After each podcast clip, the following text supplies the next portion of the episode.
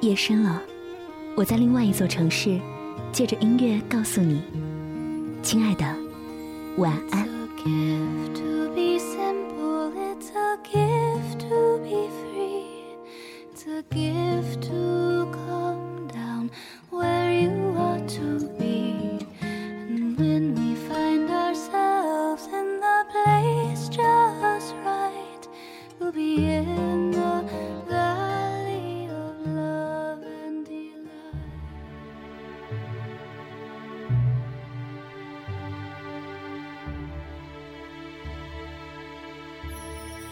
我买过一双鞋，很漂亮，当时爱不释手。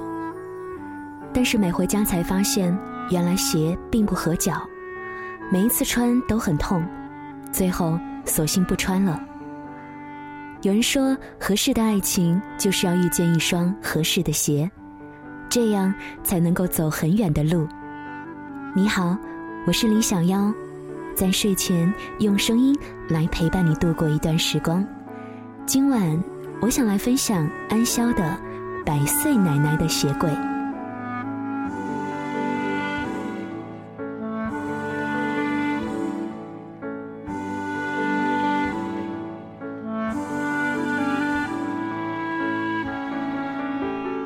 圣诞节时，我们受一个英国朋友的邀请，去他奶奶家做客。奶奶已经过百岁了，但她仍然有着优雅的仪态。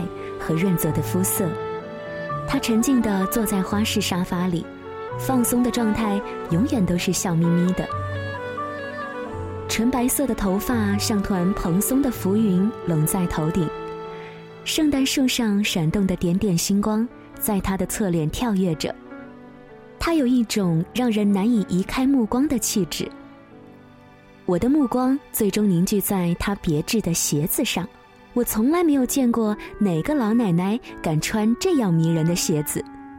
鞋子的样式古典精致，前面还绣着花，鞋面镶嵌着银色的亮片，有着二十年代的丁字扣，还有一对俏皮的小鞋跟。我忍不住对奶奶的鞋赞不绝口。朋友笑着说：“那你要看看奶奶的鞋柜，才知道她的厉害。”朋友打开奶奶的鞋柜，我睁大了眼睛，惊艳的舍不得眨眼，如同一个小型的鞋子图书馆。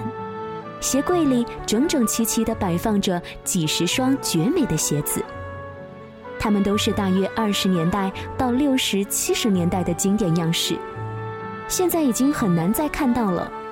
每一双鞋都做工考究，设计高雅，各有千秋，让人难忘。虽然是古董的旧鞋子，但它们显然被精心保护，一尘不染。看着每双都有几十年历史的鞋子被这样如同珍品一般陈列在这里，我非常好奇地问：“奶奶，你为什么会有收藏鞋子的癖好呢？”奶奶眯起眼睛，皱纹里都笑盈盈的。她回答：“这是有原因的。既然是圣诞节，那……”我给你讲个故事吧。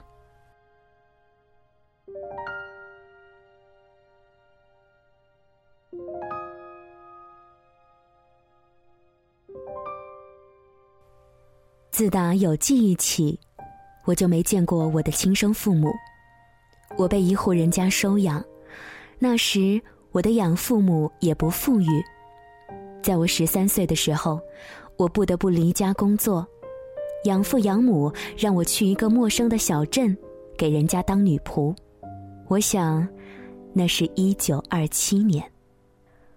我一个人上路，所有的行李只有一个布包，里面是几件衣服和几张照片，而我只有脚上穿的那一双鞋。在去之前，父亲特意嘱咐我把衣服和鞋子擦洗得干干净净的。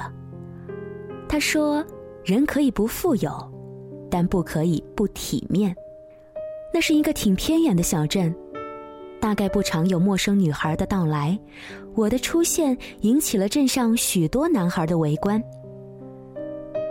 当我一个人走在狭窄的上坡小街，他们就像空气里有信号传递一样，纷纷出现，紧跟在我的后面。他们一开始只是窃窃私语、嬉皮笑脸，过了一会儿就开始大声的喊我，想要我的回应。我当时感到很害怕，不知道他们有什么目的，就抱着包裹低头快步走。可他们并不满意如此，也许是我的畏缩让他们滋生了欺负外人的冲动。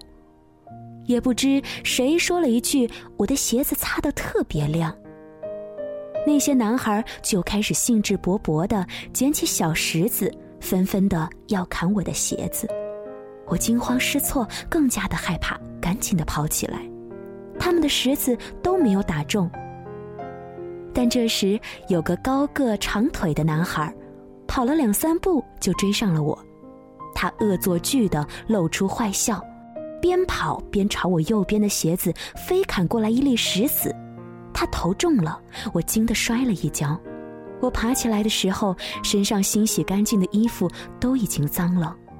我唯一一双皮鞋被石子砍掉了一块漆，我简直太难过了。我连主人都还没有见到，已经成了这样一副落魄的模样。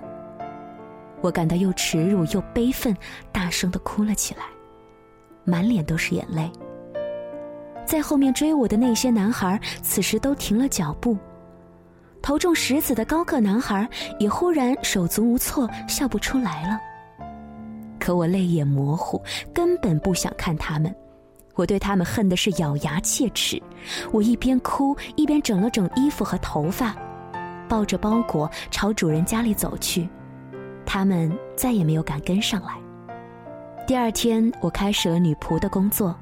忙了一天快结束时，我抱着一篮洗好的衣服去前院晾起来。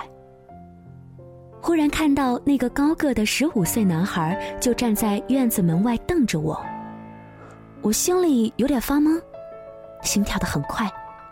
我假装没看到他，可他过了很久都不愿意走。终于，院子里另一个女仆抬抬下巴对我说：“是找你的吧？还不去看看？”我这才硬了头皮走了出去。那个男孩看到我走近，眼睛忽然就飘忽着，不知看哪儿好。他背着手，满脸通红。我发现他长得很英俊，但想起前一天的事儿，我只感觉又委屈又气恼。你要干嘛？我说。他咬咬牙，从身后伸出右手。原来他的手里拿着鞋刷和鞋油。嗯，我把你的鞋弄脏了，我给你刷呗。我非常惊讶，瞪了他好一会儿，才说：“我就脚上这一双鞋，你给我刷的话，那我穿什么啊？”他更窘迫了，伸出左手，竟然拿着一双也不知道是他妈妈的还是他姐姐的女士拖鞋。穿这个呗。看到这个情景，我有点懵，但也没客气，脱下鞋子递给他，脚上蹬着他给的拖鞋，站在墙边。于是他就坐在主人家门口的大石头上，娴熟的埋头给我刷起皮鞋来，加了黑色的鞋油，很快鞋子刷得亮亮的。我俩都没有说话，但随着鞋子擦干净。我的委屈、愤怒的心情也随之烟消云散了。这时，我看到对面的树丛下面停着一辆崭新的、亮晶晶的自行车。我问：“那是你的吗？”他像是被解救了一般，窘得通红的脸一下子亮了起来。他抬头看着我，脸上浮现起几乎是得意的笑容：“是我的，刚刚买的。我存了好久的钱。”终于买到了一只做梦都想要的自行车，你会骑吗？他问我。我说我会一点点。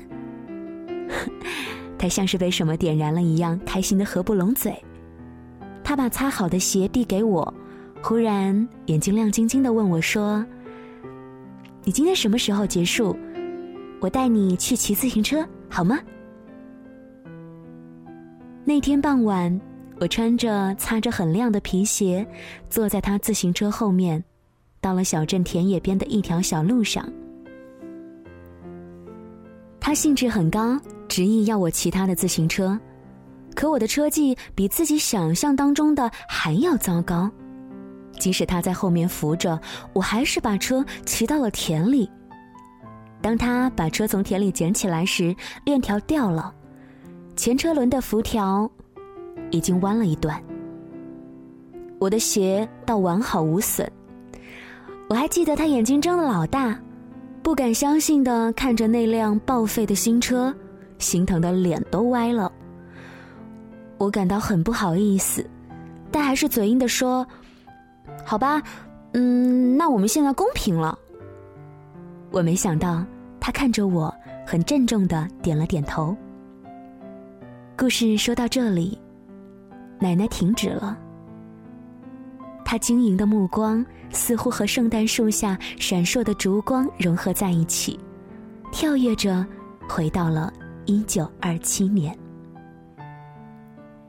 后来呢？我实在忍不住追问道。后来，奶奶转过头看向我，眼神更加柔和了。她笑着说：“ 后来。”男孩就成了爷爷嘛。我们结婚了以后，他说家里什么都可以很朴素，但我要穿最好的鞋子。后来他陆续送了我许多所有女孩羡慕的最漂亮的鞋子。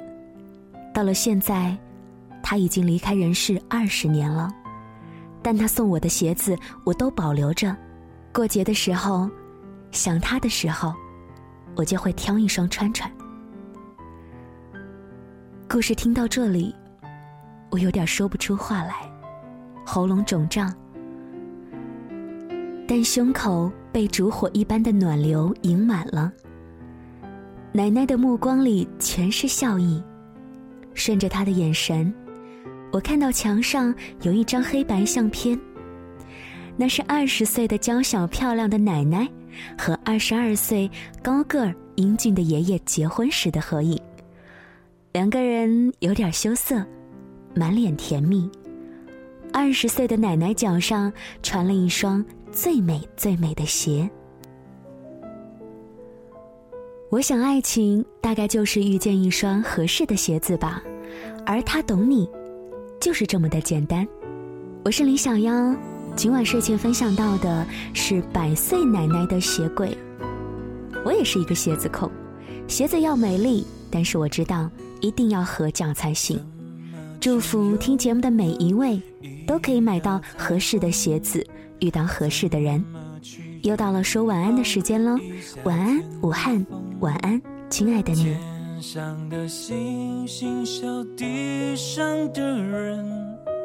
总是不能懂，不能觉得足够。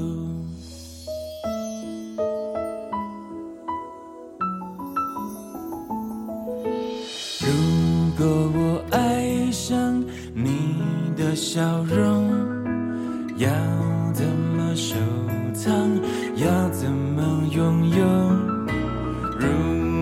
你快乐，不是为我。会不会放手其实才是拥有。当一阵风吹来，风筝飞上天空，为了你而祈祷，而祝福，而感动，终于你身影消失在人海尽头，才发现笑着哭最痛。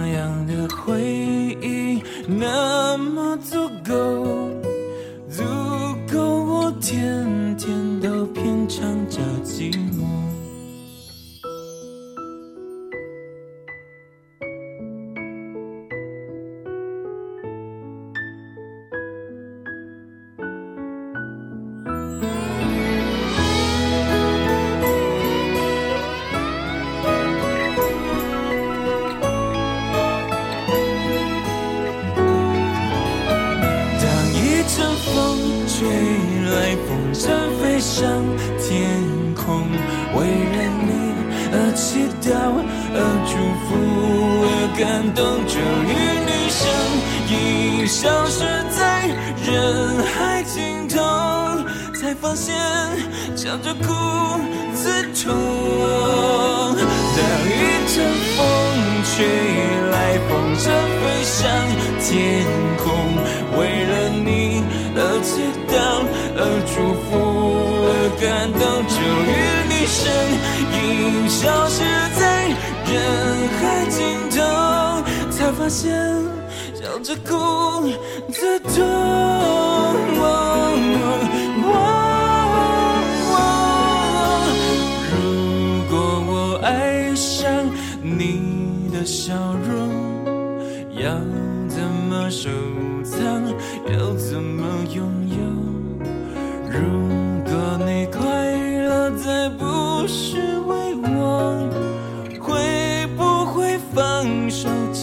才是拥有。知足的快乐，叫我忍受心痛。知足的快乐，叫我忍受心痛。